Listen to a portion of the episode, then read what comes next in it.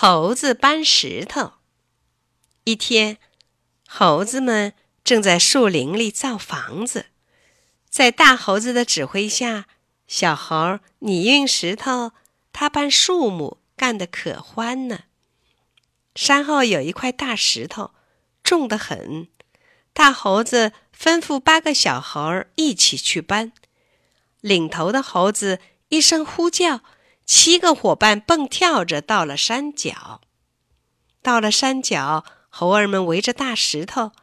领头的猴子喊：“一、二、三！”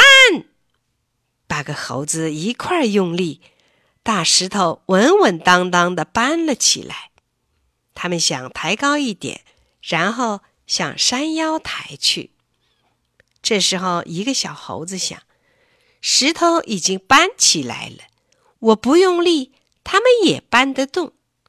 他就装着用劲的样子，可手却放松了，一点力气也没用。另一只猴子也这样想，八个小猴子都这样想了。